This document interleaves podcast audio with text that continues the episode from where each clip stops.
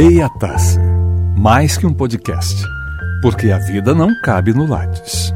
Com Camila Craveiro e Luciana Serenini.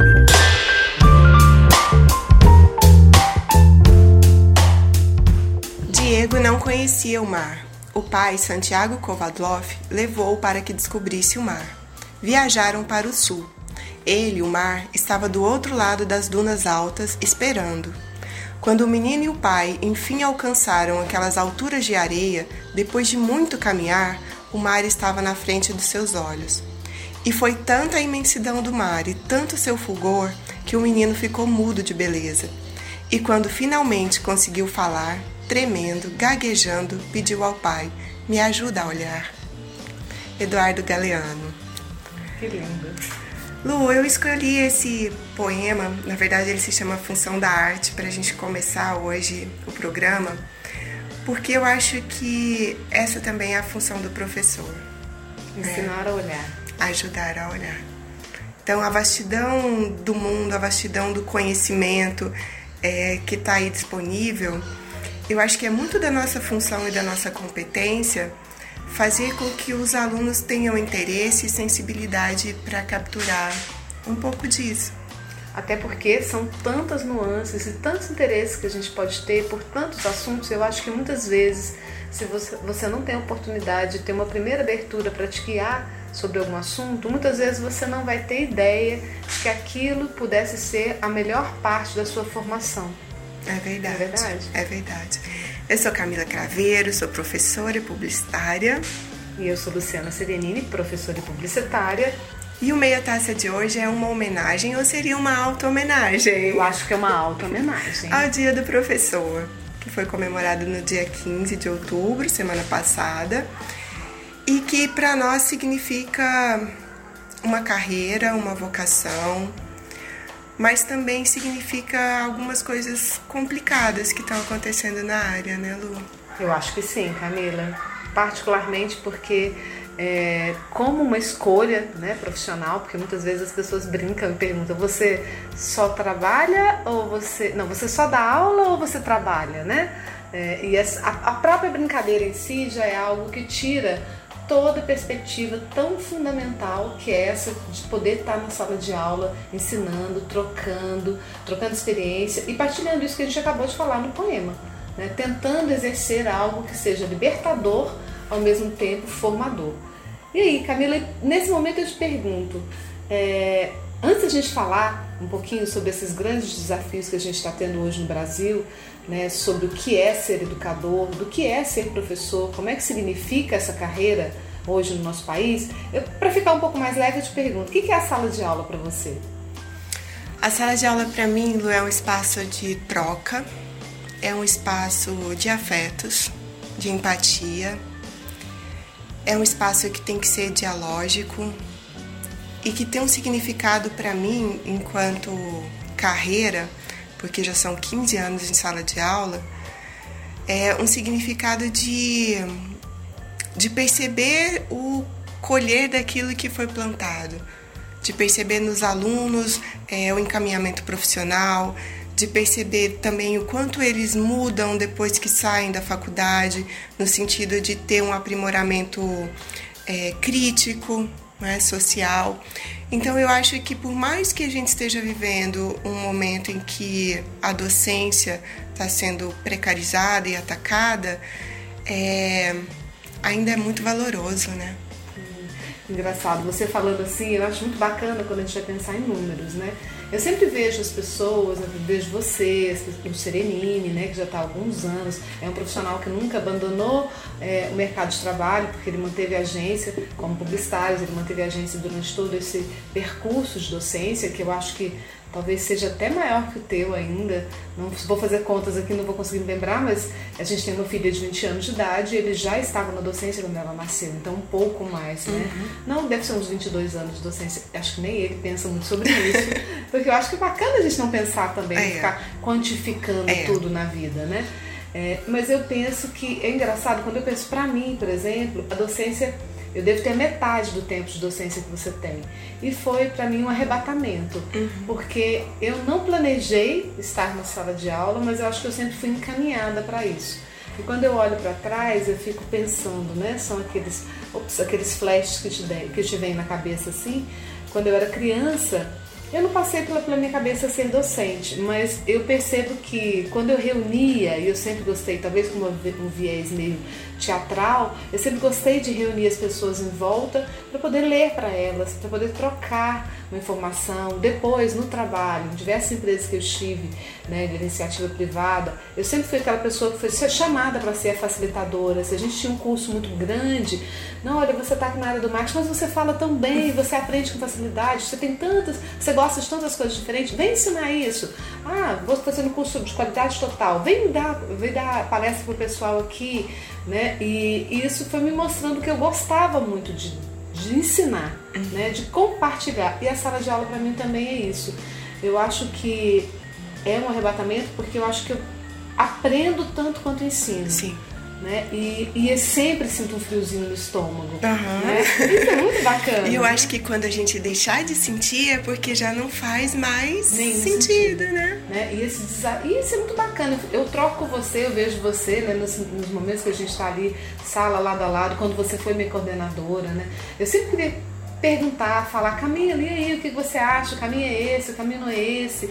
É, não de ficar falando pessoalmente sobre cada aluno, porque uhum. eu acho também que cada um tem essa, a sua trajetória. Sim, né? sim. Eu detesto pensar que a gente olha para uma pessoa com poucos anos de idade e pensa, é. é bom ou é ruim. Categorizar assim é muito cruel, né? Totalmente cruel. Eu olho e falo, olha, a pessoa pode não gostar daquela disciplina que eu estou ministrando e eu entendo. Eu vou tentar fazer com que ela pelo menos compreenda que existe um sentido para aquela disciplina. Uhum. Imagino eu que esse é o sentido do professor. Sim. Fazer com que ela entenda por que, que aquilo está sendo colocado ali, para que ela possa ter um olhar lá na frente crítico sobre aquele assunto ou alguma habilidade que pode ser desenvolvida de forma prática sobre aquele assunto e aí ela possa ganhar algo. Se daquele momento ela não está percebendo, talvez juntando, né, somando ali é, os dadinhos ali, ela consiga montar, né, talvez as partinhas, ela, as partes pequenas, ela consiga montar um quebra-cabeça.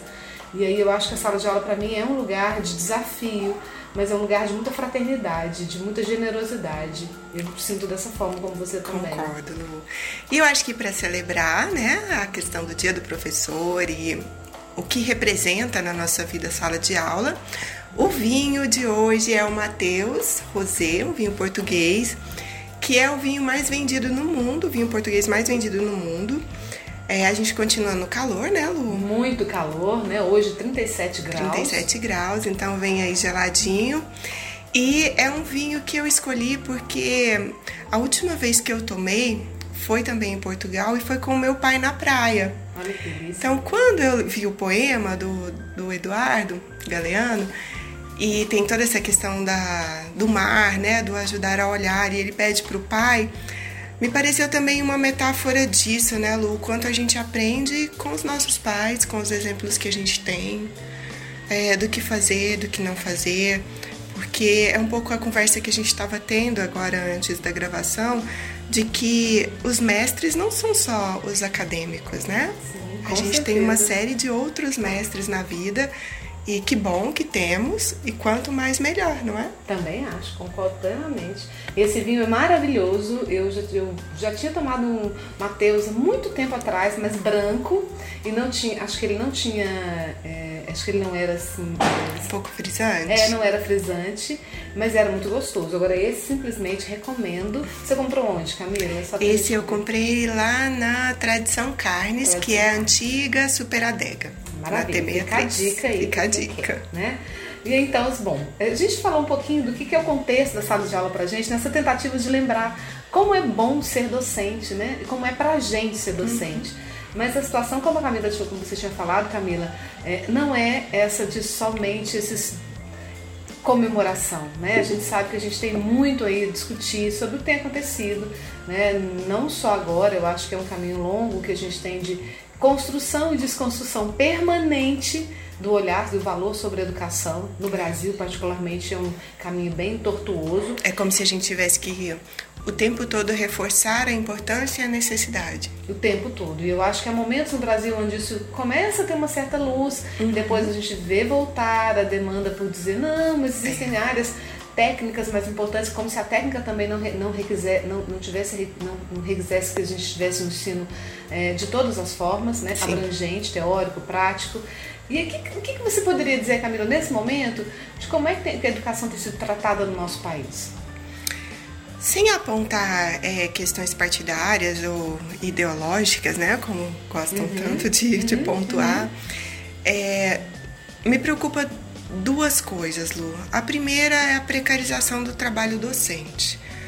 É a disseminação de uma mentalidade que o professor só dá aula e o trabalho dele fica só naquele horário que ele está dentro de sala de aula, desmerecendo todo o processo que a gente faz de elaboração da disciplina, das leituras que a gente tem que fazer, da preparação de aula, de colocar essas aulas disponíveis eletronicamente, é, de corrigir trabalho de aluno, de corrigir prova de aluno e de estar tá o tempo todo se reciclando, se atualizando. Ou você não é um bom professor.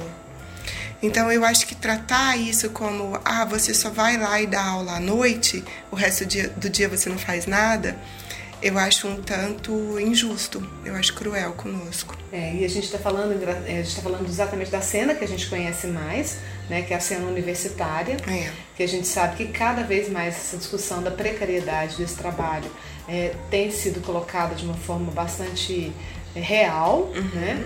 Nós temos aí uma, uma situação onde nada contra a total possibilidade de que a gente possa ter formas inovadoras e diversificadas para que o ensino possa é, alcançar mais pessoas, mas muitas vezes a nossa realidade é, é, enxergando que contratos de trabalho, novas formas de trabalho, como por exemplo o trabalho é, do ensino à distância, né, colocado em portais, né, com todo o material programado e pronto por algumas é, empresas que prestem esse serviço, nada contra essas empresas, com certeza, muitas vezes traz uma, uma, uma, forma de remuneração dessa jornada de trabalho que talvez não coincida com todo o esforço e preparação técnico, teórica é, e de labor que uhum. estar ali para poder fazer este trabalho de docente nos leva a, a, a, a ter como meta de vida, né? Porque por mais que a gente diga do da sala de aula como espaço de afeto, de generosidade,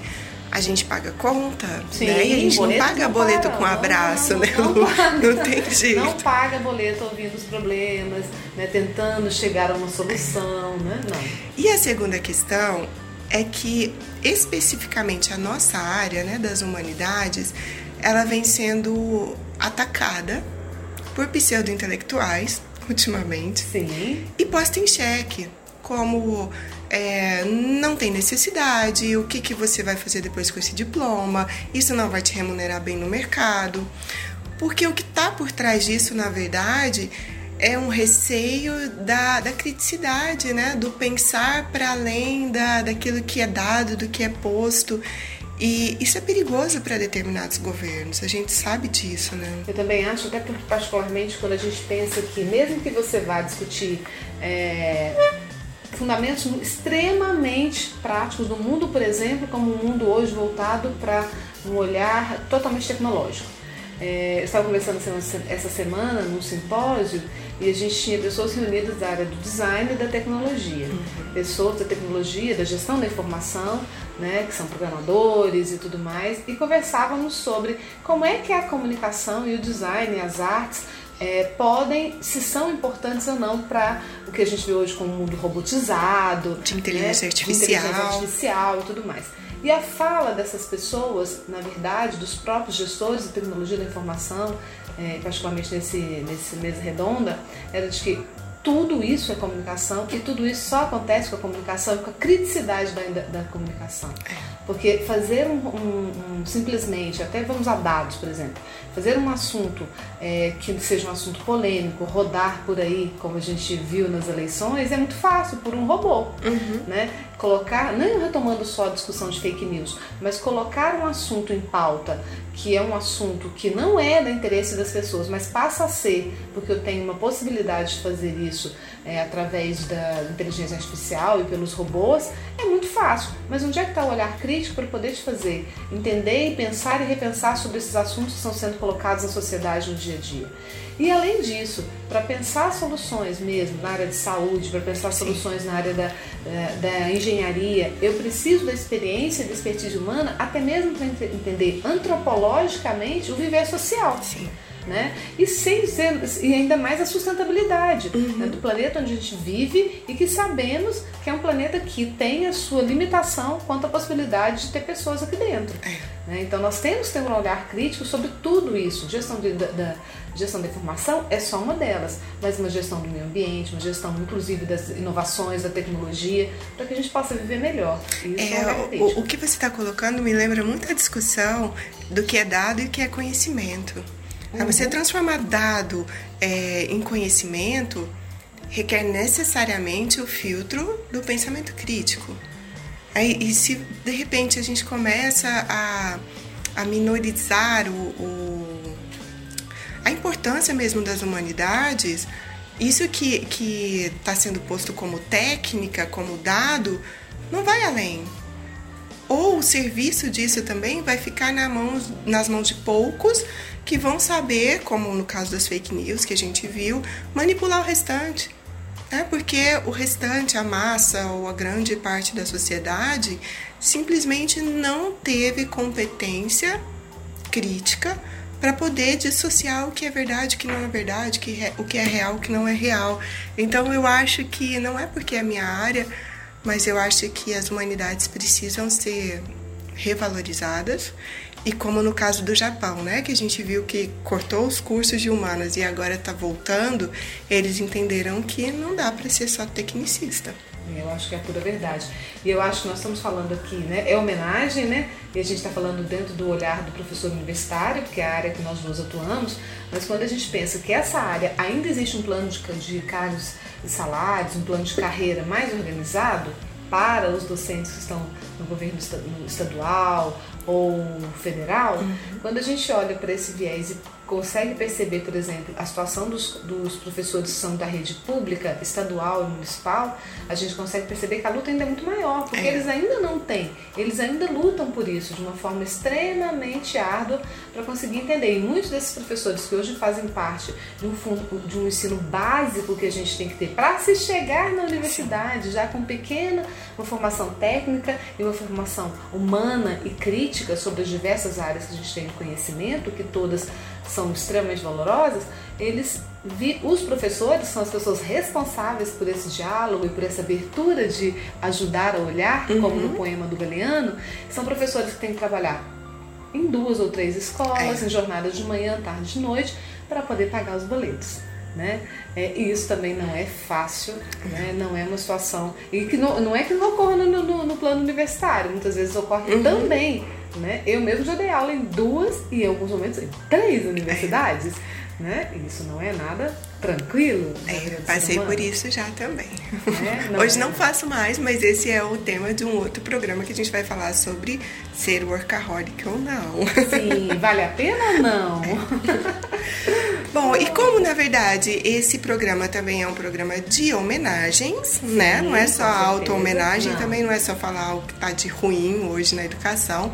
Nós fizemos o que seria um top 5 de mestres que deixaram marcas. Top 5, anota aí. A gente Vejam gosta bem. de listas, as pessoas gostam de listas, acham isso interessante. Então vamos ver qual que é o top 5. PS, nós somos do marketing, isso vende. Vende, então, vende. Então vamos aos top 5. Sim, com certeza. Pra mim foi muito muito difícil, Lu, selecionar só cinco. E ainda bem. Né? É? Tive alguns professores que realmente marcaram positivamente. E eu selecionei rapidamente esses cinco porque eu acho que tem uma conexão, inclusive, entre eles na minha jornada. Você quer que eu fale um, você fala o outro? Como fazemos? Vamos, vamos deixar você falar o seu top 5 okay. depois eu falo o meu top 5. Então eu vou ao meu top 5. Top 5 da Camila. O primeiro professor foi o Jander, Jander Mauro. É, ah, ele não gosta que fale o nome dele assim, tá? Então é o professor Jander, Sim. do Colégio Visão. Foi meu professor de língua portuguesa no ensino fundamental. E ele foi o responsável por abrir para mim a, esse universo das humanidades. E foi quando ali me deu um clique de, poxa, eu sou muito mais das humanas do que da biológicas. Que bacana! Foi, Lu. E o que ele fez foi tão simples, a aula dele era tão simples e ele era tão assertivo que ele simplesmente demonstrou que a língua é um código. E o código, junto não é? e o código, se você conhece, você desvenda qualquer coisa. É verdade. É, então você consegue decifrar tudo a partir do conhecimento do código. Então essa é a importância que ele, que ele tem na minha vida. E uma outra coisa é que ele sempre falava que a gente conhece as pessoas pelos sapatos. Isso nunca me permitiu sair de crocs na rua.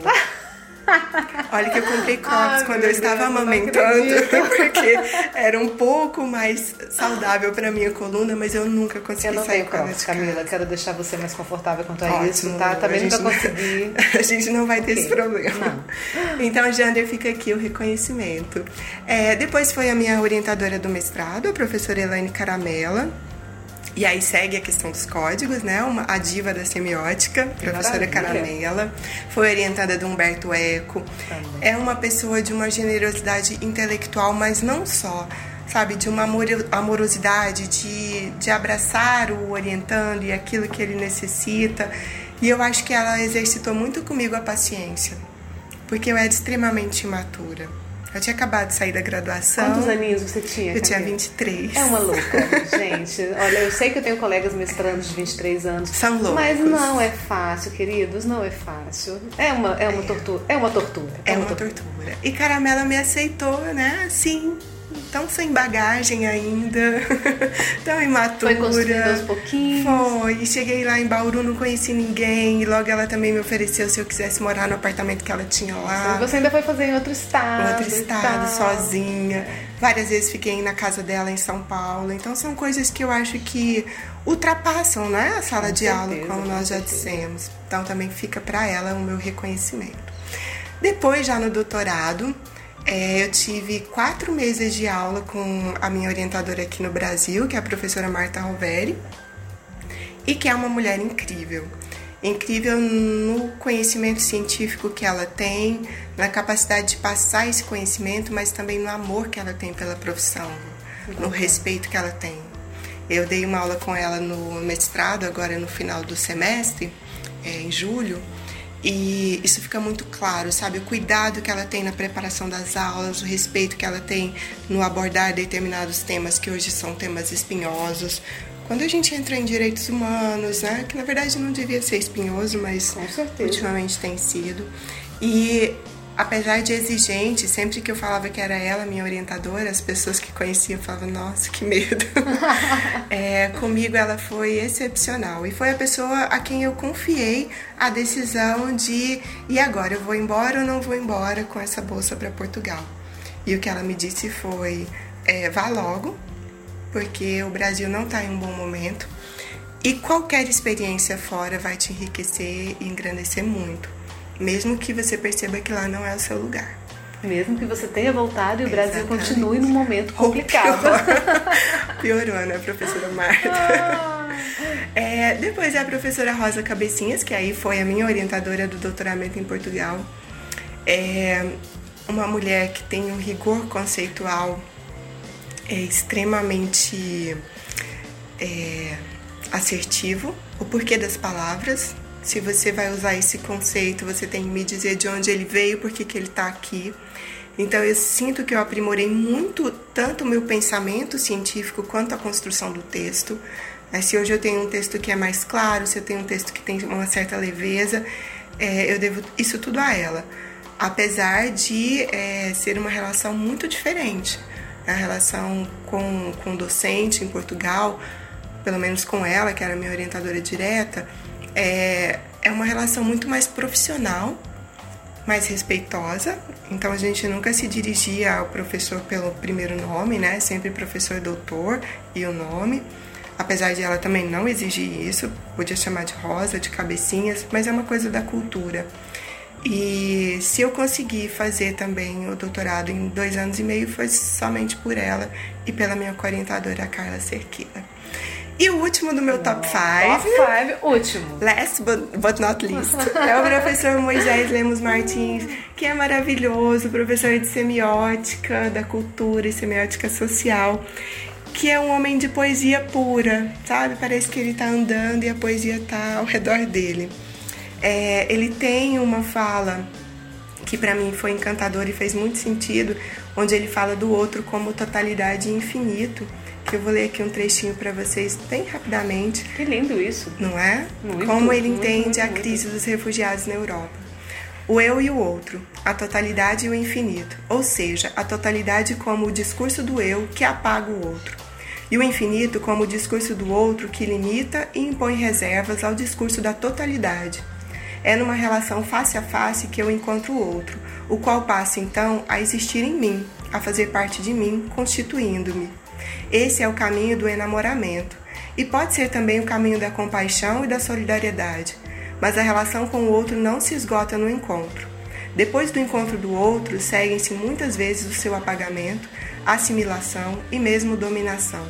Em termos rigorosos, o que podemos dizer é que o outro nunca é redutível ao eu, ou seja, nunca é apagável em mim. E se o que está em causa é ignorar o outro, ou então segregá-lo, discriminá-lo e dominá-lo, do que se trata mesmo é de exercer sobre ele uma violência. É este o meu ponto de partida e o meu ângulo de enfoque para debater a crise dos refugiados na Europa. Veja só que sorte eu tive. Que lindo, Camila. É um Não é? poeta. Isso é um Poeta. poema. Obrigada, professor Moisés. Sempre grata.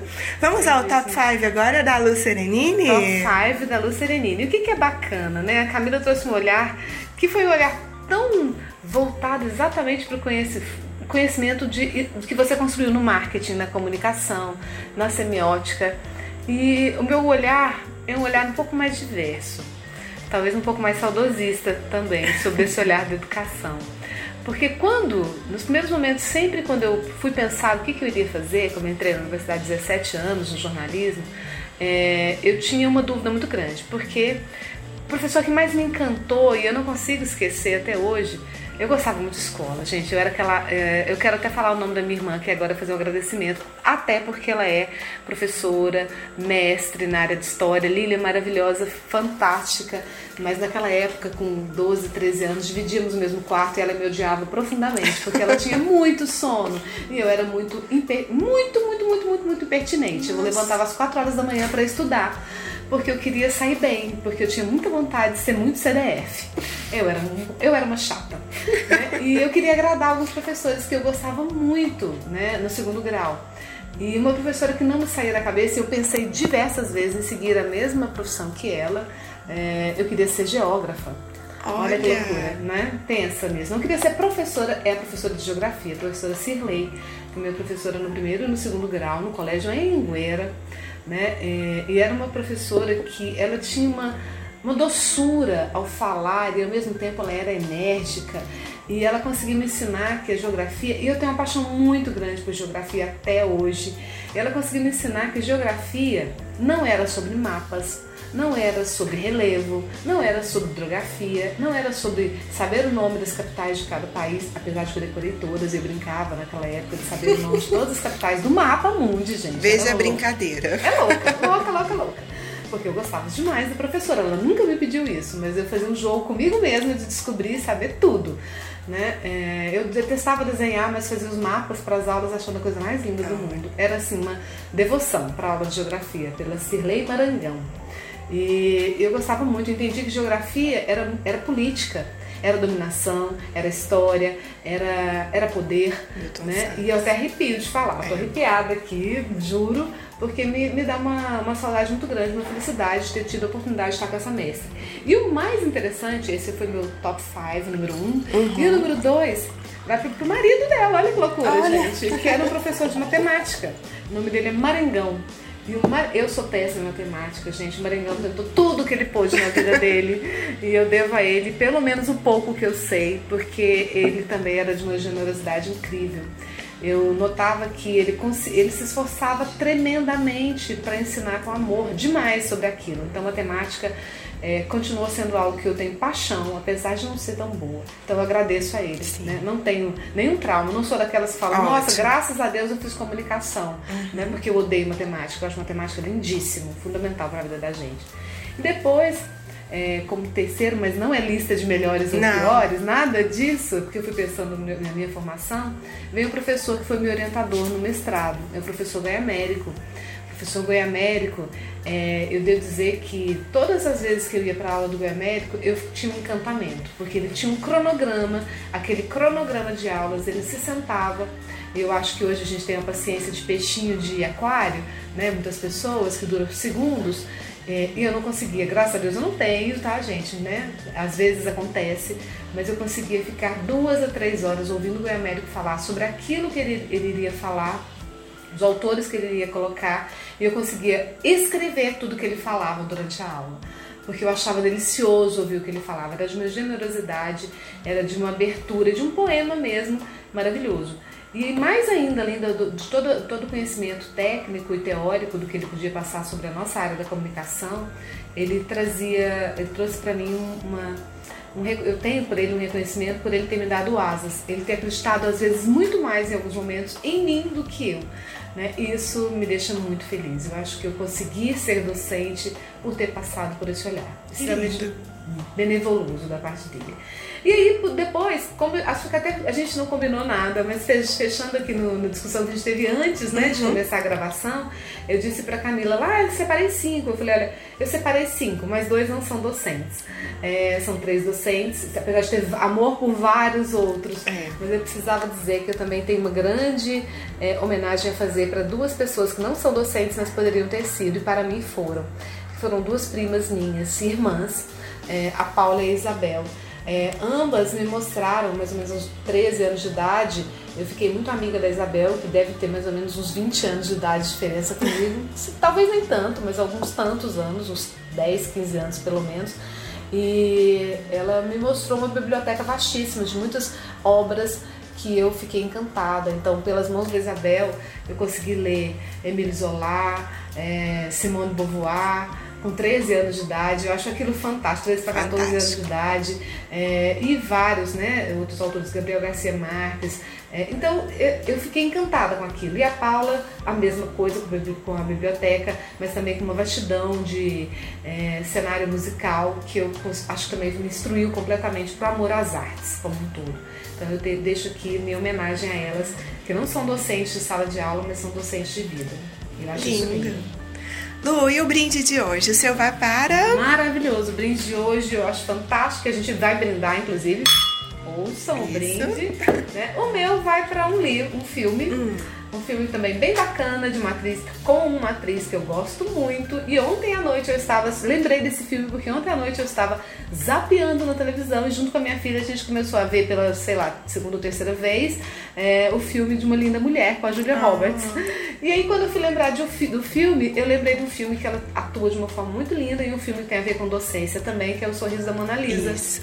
Né, lindíssimo, né, onde uma professora de artes, né, vai enfrentar toda uma sociedade que forma mulheres de uma elite, né, pensando em como ser mulheres maravilhosas para o casamento. Nada contra o casamento, mas a gente pode ser muito mais do que além isso. Do casamento. Né, além do casamento. E esse filme vai trabalhar contra o conservadorismo né, e plantando uma semente liberal aí na cabeça das mulheres. Então vai ficar a minha homenagem aí para as mulheres inspiradoras que vão pensar diferente Ótimo, ótimo. Então, o meu também tem essa questão de trabalhar com uma pegada contra o conservadorismo, que é o Carteiro Poeta, um filme de 94 que ganhou o Oscar de melhor trilha, se não me engano, em 96, e que eu acho um filme belíssimo pela sua simplicidade, pela poesia que perpassa todo o filme, né? Porque é a relação do carteiro com o, o Neruda e, e, fica mesmo uma relação quase de professor e, e aluno mas que não só isso, é, extrapola a questão teórica e também o romance, que existe um romance ali por trás, ele quer aprender a se expressar melhor para se declarar para a mulher, e, e entra na questão da cidadania, é, de como transformar uma situação de exploração, que aí ele se percebe sendo explorado, percebe que a ilha onde ele vive é explorada, né, os pescadores mais propriamente. Então, a educação como transformação. E a trilha sonora é maravilhosa, belíssima, né? Belíssima. Eu acho que, que ele vale muito a pena quem não assistiu. Fica a dica, inclusive está no nosso Insta, né? Podcast Sim. Meia Taça. Todas essas dicas estão lá.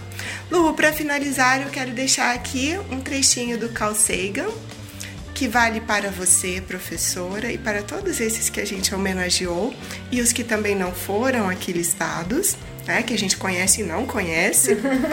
Exatamente, maravilha. Diante da vastidão do tempo e da imensidão do universo, é um imenso prazer para mim dividir um planeta e uma época com você. Que lindo! A nós! A nós! Meia taça. Sempre cabe mais uma dose.